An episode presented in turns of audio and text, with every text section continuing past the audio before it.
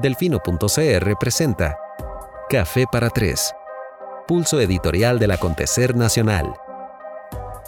Muy buenas noches, bienvenidas y bienvenidos a Café para Tres, edición 5 de septiembre del año 2019. Muchas gracias por su compañía. A todos aquellos y a todas aquellas a, quienes les sea posible, les agradecemos su corazón para que esta transmisión llegue a más gente y les recordamos como siempre que pueden escuchar el podcast de Café para Tres posteriormente tanto en delfino.cr como en Spotify, iTunes y todas las plataformas disponibles a nivel mundial para la difusión de estos importantes mensajes. Ella es Nadia, ahorita voy a tener que echarla. Tenemos agenda llena, pero voy a tratar de no pasarme de los 30 minutos para no abusar de su paciencia y de su tiempo, agradeciéndoles una vez más su compañía. Em, vaya días, vaya días. Son cualquier cosa menos aburridos, a pesar de que sea muy aburrido dirigir a la selección de Costa Rica. Empecemos con lo que pasó hoy en la mañana. De ahí, mujer. Eh, es un buen ejemplo de un tema al que regreso con reiterar, recurrencia. El exceso de ruido el exceso de desinformación, la confusión que se genera cuando abordamos un tema demasiado rápido, cuando opinamos sin terminar de informarnos. ¿Qué pasó hoy en la mañana? La Contraloría General de la República le ordenó a la Caja Costarricense de Seguro Social que no lleve el acuerdo al que llegó con los sindicatos a un juicio de lesividad. Em, y que aplicara el título 3 del plan fiscal, que es el que alude al empleo público, no la regla fiscal, que es el título 4. Y esta, esta diferencia es importante porque el plan fiscal o la ley de mejoramiento de las finanzas públicas tiene como cuatro mini leyes eh, ahí endosadas en una. IVA, renta, empleo público y regla fiscal la Contraloría General de la República se pronunció específicamente sobre el título 3, que es el de empleo público. Entonces desde acá ya hubo ¿verdad? una gran confusión en redes, eh, distintos medios como que dieron a entender que sí se iba a aplicar este, la regla fiscal cuando no era el caso. Es la Contraloría en este pronunciamiento lo que está hablando es del título 3, que es el de empleo público. ¿Qué fue lo que pasó? Hagamos un rápido repaso hemos dicho en reiteradas ocasiones que uno de nuestros grandes problemas es eh, que a nivel de legislación muchas de las leyes que producimos quedan ahí abiertas a la interpretación. O sea, no somos, Costa Rica no es muy eficiente eh, generando legislación clara, concreta, este, aterrizada. Y el plan fiscal es un buen ejemplo de ello. Este, quedaron ciertos vacíos que dejaban eh, espacios abiertos para que echa la ley echa la trampa, como quien dice.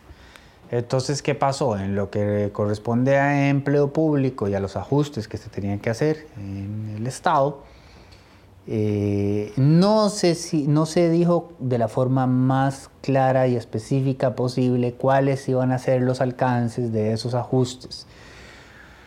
Se despabilaron los sindicatos de la caja y en el mes de febrero negociaron con las autoridades de la caja eh, que sus, sus pluses y sus incentivos no se vieran afectados, este, como quien dice, de forma retroactiva por los alcances de esta nueva legislación, de modo tal que como, como quien dice, estaban protegiendo lo que ya tenían para que no se reformara, sino que se reformara en adelante los ajustes que se quería hacer a esos incentivos salariales que se reciben cada año.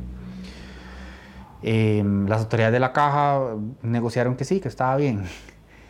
Posteriormente el gobierno este, emite un decreto, se, emite un reglamento para eh, dilucitar, eh, establecer cuáles van a ser los alcances de la ley, es decir, llenar aquel vacío. Ese decreto, que es posterior a ese acuerdo entre sindicatos y, caja, eh, viene a echarse para, o sea, viene a, a entorpecer o desconocer o deslegitimar ese acuerdo, ¿no? Vienen a decir, no, no, no, un momento. Se va a aplicar así y por ende los cambios se van a hacer porque eso es lo que la ley pretendía hacer. Por ese motivo se fueron a huelga los sindicatos hace cerca de un mes. Básicamente diciendo, no señores, nosotros tenemos este acuerdo y exigimos este, que se cumpla. Toda una discusión en torno a si podía o no podía la caja llegar a ese acuerdo. Eh, básicamente un poco lo que está diciendo la Contraloría hoy es, por supuesto que no, porque usted no puede, digamos, eh, no, no, no, puede la República emitir una legislación para que luego nosotros nos sentemos a tomar un café y determinar vía conversación lo que vamos a hacer con esa legislación. No, no, no funciona así. Es un poco lo que la Contraloría a grandes rasgos está diciendo hoy. Bueno, ¿qué pasó? La huelga se estaba saliendo de control, se estaba muriendo gente, se estaban... Eh, aplazando cualquier cantidad de citas, intervenciones, operaciones. Estábamos en una situación de caos, el gobierno cae en desesperación, el gobierno dice, hay que ponerle fin a esto como de lugar, eh, y llegan entonces a un acuerdo con los sindicatos, que básicamente fue, ok, se va a sostener ese acuerdo de febrero, vamos a llevar ese acuerdo a un juicio de lesividad, donde se va a establecer si es de recibo o no lo que ahí se pactó. Ese juicio, como les informamos en su momento, puede tardar entre 3 y 5 años se puso fin a la huelga. Este, mm, los sindicatos estuvieron de acuerdo con esa negociación. Asumo yo que los sindicatos eh, o bien lo vieron como una forma de comprar tiempo o bien estaban convencidos de que ganaban el juicio. Del mismo modo, si ustedes preguntan a autoridades del gobierno, las autoridades del gobierno estaban convencidas de, a la vez de que ganaban el juicio. O sea, eso fue lo que se resolvió para ponerle fin a la huelga. Nos vamos a juicio con este temita y será el Poder Judicial el que determine si esto aplica o no aplica. ¿Qué pasó hoy? Bueno, que llegó la Contraloría y dijo, no, hay un toque, eh, me disculpa a todo el mundo, pero esto, eh, esto, este acto, esto no es un acto administrativo, esto no genera derecho, eh, no hay ni siquiera nada que, que anular, esto no va a ir a juicio de lesividad. Y ordena a la caja no solo no llevar eso a juicio de lesividad, sino aplicar todo lo que dice el título 3 eh, de la reforma fiscal en lo que compete a empleo público, es decir, eh, aplicar los ajustes a las eh, anualidades y a los incentivos salariales de los empleados de la caja que pide la ley que se apliquen. Eso fue lo que pasó hoy, ni más ni menos, más sin embargo hubo múltiples interpretaciones distintas, incluso en distintos medios de comunicación, que en efecto llamaron a la confusión. Evidentemente, en una semana que ha sido muy convulsa a razón de este, el trámite que está llevando en la Asamblea Legislativa, el proyecto de ley para reformar los alcances de las huelgas, y eso es tema de otro momento, pero digamos que ya hay una rigidez, ya hay una polarización inminente, ¿verdad? Lo vimos el martes con los enfrentamientos y demás. Pasa esto, es un bombazo, entonces los sindicatos de la caja hoy dan a entender que eh, se van a ir a huelga de nuevo, lo que no tendría sentido. ¿Por qué razón? Porque las autoridades de la Caja Costarricense de Seguro Social están obligadas a hacer lo que la Contraloría les acaba de pedir. No pueden no acatar eso. Es una orden, es una instrucción directa. Además, tiene un plazo creo que de cinco días hábiles para que resuelvan el tema. Por ende, no hay rango de maniobra. Acá no hay, acá no pueden, digamos, de alguna manera decir, no, ustedes no están cumpliendo con su palabra. No se trata de eso. Es que eh, tienen una orden directa que no pueden desacatar. Entonces, mucho cuidado. Porque si en serio se fueran a huelga, estaríamos en una situación de indefensión total, donde no hay rango de maniobra, no hay rango de negociación, no hay acuerdo que valga. Y está bueno y es importante que lo sepamos desde ya. O sea, estamos otra vez a un paso de una situación de caos absoluto, eh, que ya la vivimos, pero aquella vez se podía negociar o se pensó que se podía negociar. Básicamente la Contraloría, lo que dijo hoy, la Contraloría, que no es lo mismo que la Procuraduría, como dijo uno de los representantes de los movimientos este, sindicalistas de la Caja, lo que dijo hoy es todo eso que ustedes hablaron, por favor, pónganse serios, eh, no aplica. Entonces, bueno, eh, esa era la primera este, explicación que me parecía prudente compartir a razón de que ese es eh, el tema de hoy, el tema del momento. Lo otro es, eh, creo que yo he apuntado acá puntos específicos que hemos abordado en los reportes de los últimos cinco días teniendo muy presente una conversación que tuve con mi mamá el sábado pasado, complicada si se quiere, eh, porque mamá es extranjera, es uruguaya, es directa, como Matosas, ella dice lo que piensa. Y siempre ha tenido un ojo que yo agradezco porque es un ojo crítico, es un ojo que tiene como otra formación, entonces me obliga a mí como costarricense pues a salirme un poco del propio paradigma en el que estoy metido, del, del bagaje idiosincrático, etc. Pero me incomoda, por supuesto, ¿verdad? Porque ella es muy crítica y confrontativa y, y uno se pone un poquito a la defensiva como, no, no solo los ticos somos así.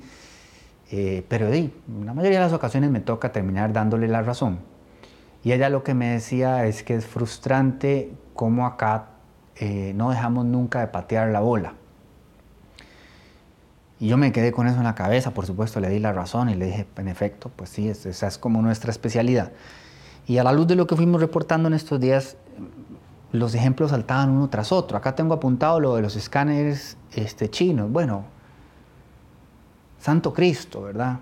Santo Cristo. desde el gobierno de Oscar Arias se les solicitan los escáneres este, donados al gobierno chino. Resulta que las cláusulas y las características que se solicitan no son las que al final se necesitaban, porque no podemos hacer nada ni medianamente bien, ni siquiera cuando nos regalan el caballo. Es que nos ofrecen el caballo regalado y nosotros pedimos una gallina, pero resulta que necesitábamos un pony. Es un disparate.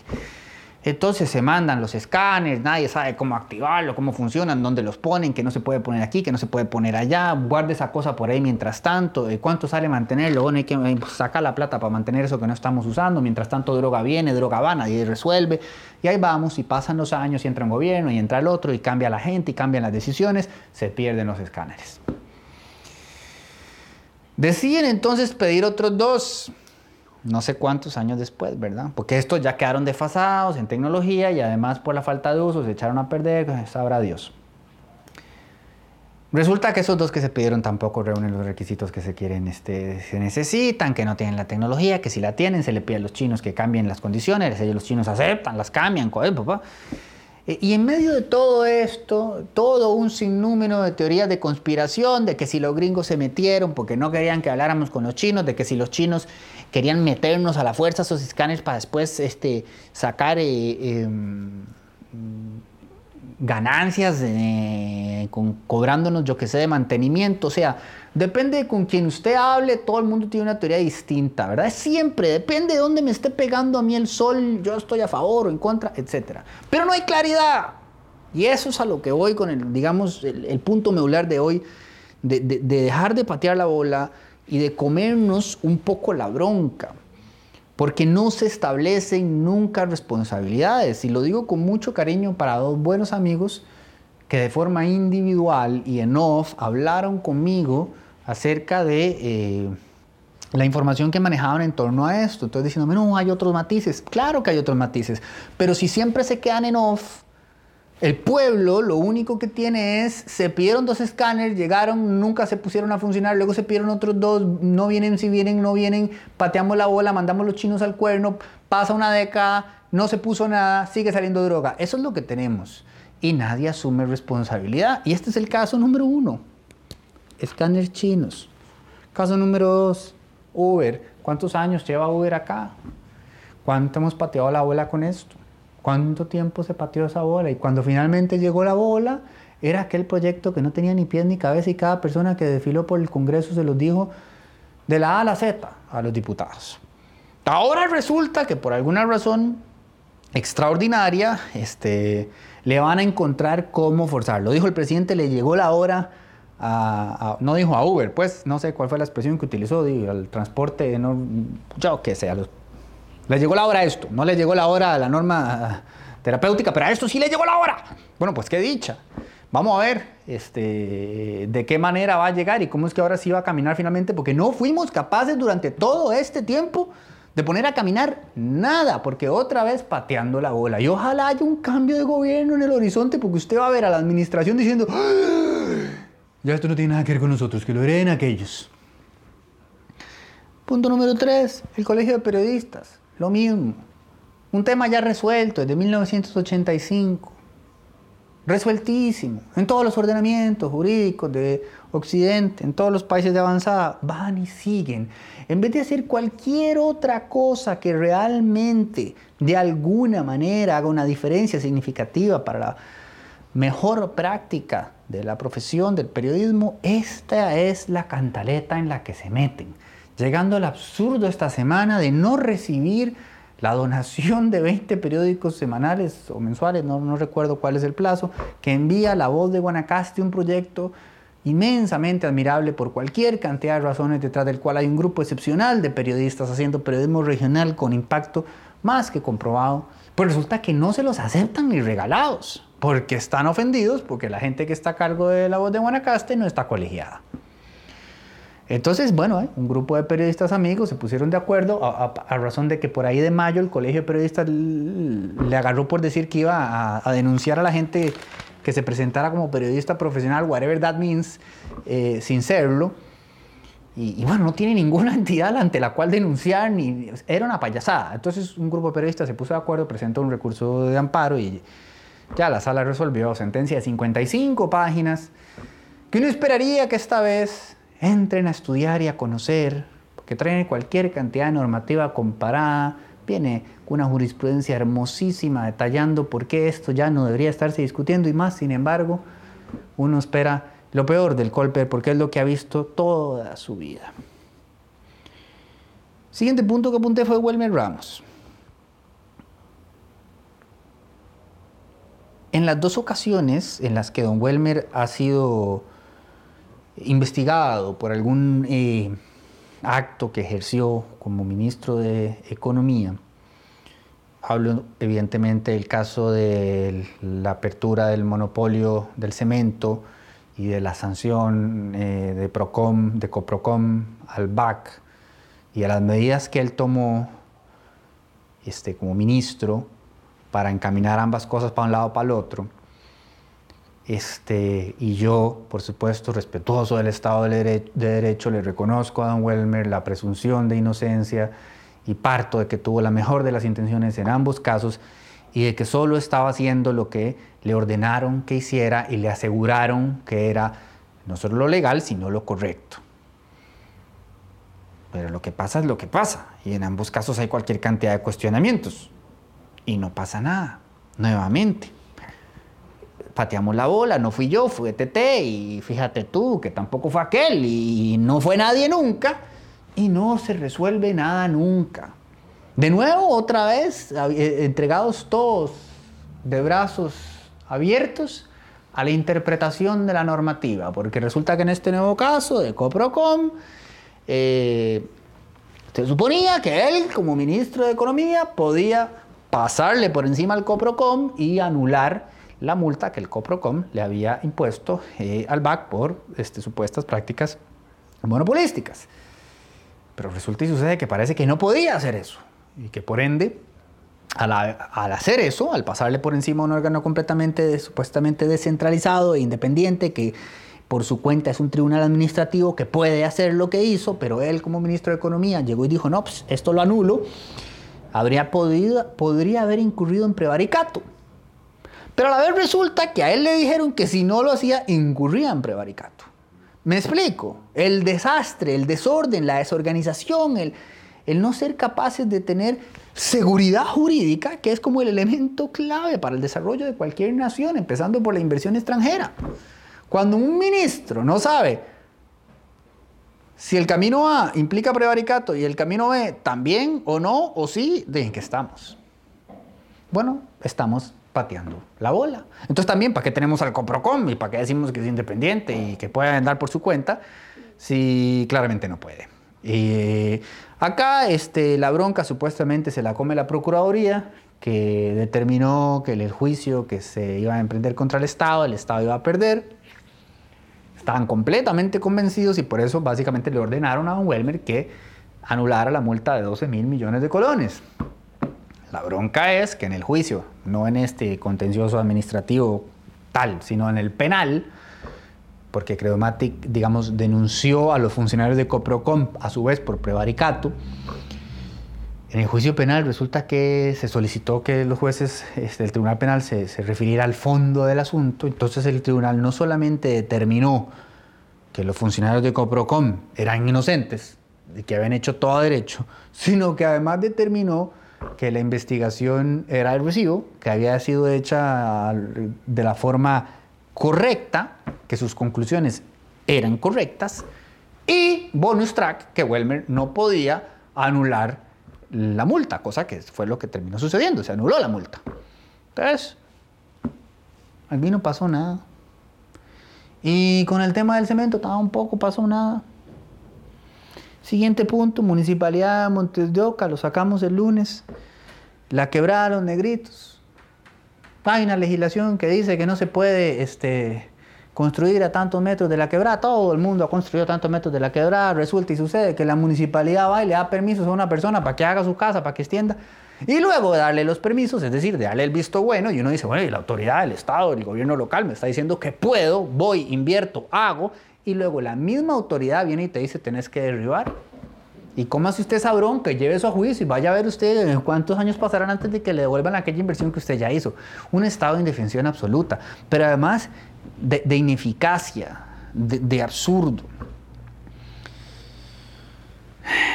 Siguiente punto, y se lo juro, solo lo saqué de los reportes más recientes, eh, el tema del semanario universidad, que, verdad, se convirtió en una cuestión en este momento en el que yo trato en reiteradas ocasiones de hacer un llamado a la sensatez, a la mesura, a la escucha, a la conversación, al diálogo. No, todo lo politizamos, todo lo radicalizamos, esto es esto, esto es esto. Eh, reducimos a una persona a una de sus opiniones y por ende establecemos según nosotros todo un criterio universal acerca de quién es ese ser humano por lo que opina en un tema en particular. Para mí fue muy, muy lamentable todo este proceso del Semanario Universidad y la elección de la nueva dirección, porque había gente que quiero mucho en distintos bandos, enfrentada por distintas razones, y, me, resultó muy, muy desgastante. Pero ya en lo concreto y lo factual, no en el campo de lo que cada quien opina, especula a partir de lo que sabe, no sabe o imagina, sino en los hechos. Resulta y sucede que la oficina jurídica en la Universidad de Costa Rica viene y determina que no se siguió el debido proceso en la selección eh, del cargo desde el Consejo Universitario. Y todo esto tiene un final muy, muy sui generis. O sea, no sé si están todos al tanto de que la elegida fue Laura Martínez, que era la directora de Costa Rica Noticias en Sinarte, eh, don Ernesto Rivera, que era el director de esa manera de universidad y que estaba, digamos, concursando para este, renovar su nombramiento, pues su nombramiento estaba venciéndose, compitió contra ella. En un concurso que ahora, según se informó, no siguió los parámetros de la normativa interna de la Universidad de Costa Rica, es decir, tiene este, em, hechos más que cuestionables en, en el tejemaneje del concurso, se determinó que ella este, iba a ser la ganadora y en efecto fue elegida y ya, asumió la dirección del Semanario de Universidad y de paso saludamos a doña Laura Martínez y deseamos gran éxito en su gestión. Pero digo que es un final sui generis porque doña Laura asume la dirección del semanario y ahora resulta que Ernesto asumió la dirección de, Costa Rica Noticias en el SINART. No miran ustedes si no es este, simpático, pero un nuevo ejemplo de la incerteza jurídica y de, y de esa cuestión tan criolla de que todo queda a la interpretación. No puede ser así. No podemos tener normativa a nivel de normativa interna institucional, reglamento, decreto, ley, completamente abierta a la interpretación de acuerdo a la circunstancia que se presente para generar el resultado que yo quiero obtener. No puede ser. Y sin embargo es. El último punto que tenía marcado es el de Teitelbaum, doña Ofelia, que dijo después de que el juicio le dijo, el, el tribunal le dijo que sus actos habían sido inmorales, eh, dijo que apenas es el primer paso, como dando a entender, como uno podría imaginar, que llevará esto a todas las apelaciones del caso para que haya tantos pasos como los que ha habido eh, con, el, con el caso de la estafa del PAC. 2010. 2010. Y hoy la noticia es que eh, no sé cuál autoridad judicial, ya no sé si fue la sala tercera, yo ya no sé ni por dónde va eso, van a llegar a la sala 700 mil, le da la razón al PAC con que otra vez hay que ver cuál va a ser la... Madre de Dios, nos va a agarrar el 2021 y no habrán pagado un 5. Entonces, por supuesto que esto genera frustración en la gente. Y por supuesto que uno puede entender que, no, esa señora nunca va, este, nunca va a pasar un día en prisión. Y, yo quisiera que esto no se malinterprete. Nadie, nadie siente ningún eh, regocijo porque otra persona guarde prisión. No se trata de eso. Se trata de que queremos todos sentirnos iguales ante la ley. Y si ustedes escucharon las entrevistas que un medio regional de San Carlos, eh, cuyo nombre en este momento se me escapa porque soy terrible con mis neuronas, pero a quienes envío un caluroso saludo y reconocimiento porque fueron determinantes en este caso. Si ustedes escuchan las entrevistas que señora costurera dio, me van a decir si no les mueve algo. Porque es precisamente eso lo que ella dice. Y es precisamente eso lo que ella ilustra. O sea, ¿Qué nos queda del Estado de Derecho si una persona humilde siente que no tiene ninguna posibilidad contra una persona en una clarísima posición de poder, porque esa posición de poder le permite ser desigual ante la ley? Y en los casos que hemos ido repasando una y otra vez, va y sucede lo mismo. Eso genera un descontento masivo, muy peligroso, porque entonces es caldo de cultivo para que germine esa sensación de desatisfacción y de enojo que después se presta para que, por supuesto, discursos populistas, oportunistas y, peligrosísimos tomen auge y estemos en situaciones como las que estamos actualmente.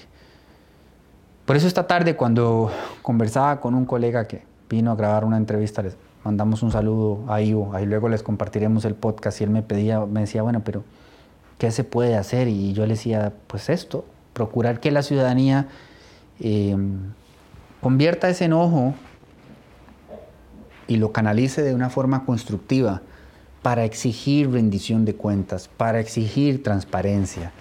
No puede ser que nadie pueda dar una explicación convincente de qué pasó con los escáneres eh, chinos, por ejemplo. Entonces, la pregunta es, ¿Qué podemos hacer? Y con frecuencia, de verdad, me preguntan esto, muchas personas muy frustradas por diferentes razones. Y yo les digo, de verdad, de verdad, de corazón, lo que podemos hacer son dos cosas. Primero, escuchar. Pareciera que no estamos dispuestos a escuchar. Estamos convencidos de que hay alguna cierta necesidad de imponer y además estamos convencidos siempre de que aquello que nosotros pensamos es lo correcto. Yo tengo la razón. La razón, una cosa, ¿verdad?, tan intangible. Escuchemos, porque a partir de la escucha entendemos. No hay que quemar los puentes, no hay que separarnos de el otro, no, acerquémonos, escuchemos, entendamos. A final de cuentas, a la inmensa mayoría de la gente, que en su inmensa mayoría es decente, la mueve lo mismo, el amor por su familia, el amor por su país. Bueno, podemos tener distintas perspectivas y distintas opiniones en tanto a distintos hechos, pero eso no nos tiene que llevar a que nos agarremos a las patadas en las redes. O sea, esta semana en torno al tema de la huelga, como sucedió con el semanario, de nuevo vi a gente que quiero mucho en distintos espectros ideológicos asumiendo lo peor del otro y diciéndose cuánta cosa se les ocurre descontextualizando por completo. Santo Dios, eso fue Felipe Fischel. Por favor, no visiten divergente.com, plataforma de podcast de Felipe Fischel, quien acaba de interrumpirnos en el momento en que concluíamos dramáticamente este histórico programa. Un saludo para nuestro querido Felipe Fischel, por supuesto. Visiten divergente.com eh, contenido de muchísima calidad. En cuenta el podcast de Café para Tres. Continúa sus interrupciones, es algo que no tiene nombre. Em, entonces, como primer paso, escuchar. Y como segundo, comernos nosotros la bronca. ¿Cuál bronca? La de levantar la altura del debate. Es muy fácil y muy seductor, sin tener toda la información requerida, que casi nunca la tenemos, dejar salir ese tweet o ese post de Facebook desde el hígado, súper beligerante, eh, cargado de generalizaciones y de falacias. Es, ¡ah! ¡Qué desahogo! ¡Qué rico! ¡Fra! Me le cagué a tal persona. ¡Send! Eso es muy fácil. Deberíamos esperar, y lo digo con muchísimo respeto y con muchísimo cariño y desde un lugar de amor, deberíamos esperar mucho más de nosotros. Especialmente si hemos tenido el inmenso privilegio de recibir la suficiente educación para tener un mejor criterio. ¿Cómo podemos levantar la altura al debate? Bueno, un ejemplo sabrosísimo.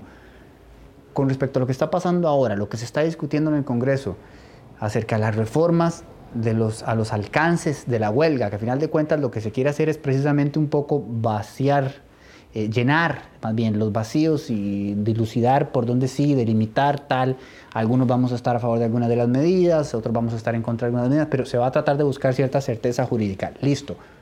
Leamos qué están proponiendo los diputados, comparemos con otros ordenamientos, veamos este, los usos y costumbres locales, estudiemos la normativa existente, estudiemos la jurisprudencia y escribamos un buen artículo de opinión, sustentando y defendiendo nuestra opinión, para que otra persona pueda leerlo y contrarrestarlo con la suya y con la de otra más, sin meterle una carga ideológica, sin meterle ningún sesgo ahí este, súper agresivo y sin mandar nadie a la mierda, porque no hace falta.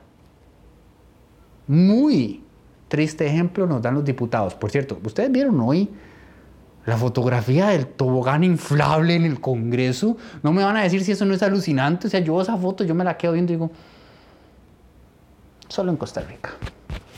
Es como muy divertido, ¿no? O sea, el primer poder de la República y en el medio, así, del balconcito interno, un tobogán inflable. Yo sé que había una actividad infantil, lo que quieras, pero es muy pintoresco, Mafalda, pintoresco. Esa es la invitación que les hago. Serenémonos un poco. Eh, no nos dejemos seducir con tanta facilidad por sacar lo, peor de nosotros. Cada uno de nosotros está cargado de, de muchas distintas energías y nadie está por encima de equivocarse, de tener un mal día, de tener un mal momento, de tirar un mal tweet. Eso no nos representa como criaturas, como seres humanos. Somos más que el peor de nuestros momentos, otra vez aludiendo a Desmond Walking. Mas, sin embargo, eso no descarta la posibilidad de que, incluso en los peores de nuestros momentos, respiremos hondo, contemplemos si de verdad tenemos todos los elementos que necesitamos para emitir una opinión y consideremos la posibilidad de emitirla más allá de un tuit agresivo o de un post en Facebook mandando a la gente la mierda. Comámonos la bronca. Si queremos exigir más de las personas que nos representan, nosotros mismos podemos darles el ejemplo. Es mucho más fácil de lo que ustedes creen evidenciar las carencias de un legislador o una legisladora. Y es particularmente sabroso. Nosotros lo hemos hecho un par de veces en, el reporte, que algún diputado o algún otro diputado se quiere pasar de listo tratando de insinuar que hemos hecho lo que no hemos hecho. Al día siguiente en el reporte, con mucho gusto, eh, lo llamamos a plaza y, y, ponemos las cosas en su lugar para poder avanzar. No en un afán de venganza, ni mucho menos. Simplemente para incentivar precisamente lo que he tratado de transmitir hoy, que levantemos la altura del debate y que recordemos a final de cuentas que en esto vamos todos juntos. Todos. Empleados públicos, sector privado, ONG, llámelo como quiera. Todos queremos lo mejor para el país, con excepción de Matosas.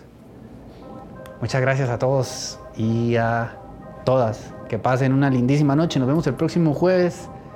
Por ahí está Mía, no se ve. Por ahí está Furiosa, creo que no se ve tampoco. Aquí está Nadia, yo soy Diego Delfino. Gracias totales. Que pasen una linda noche.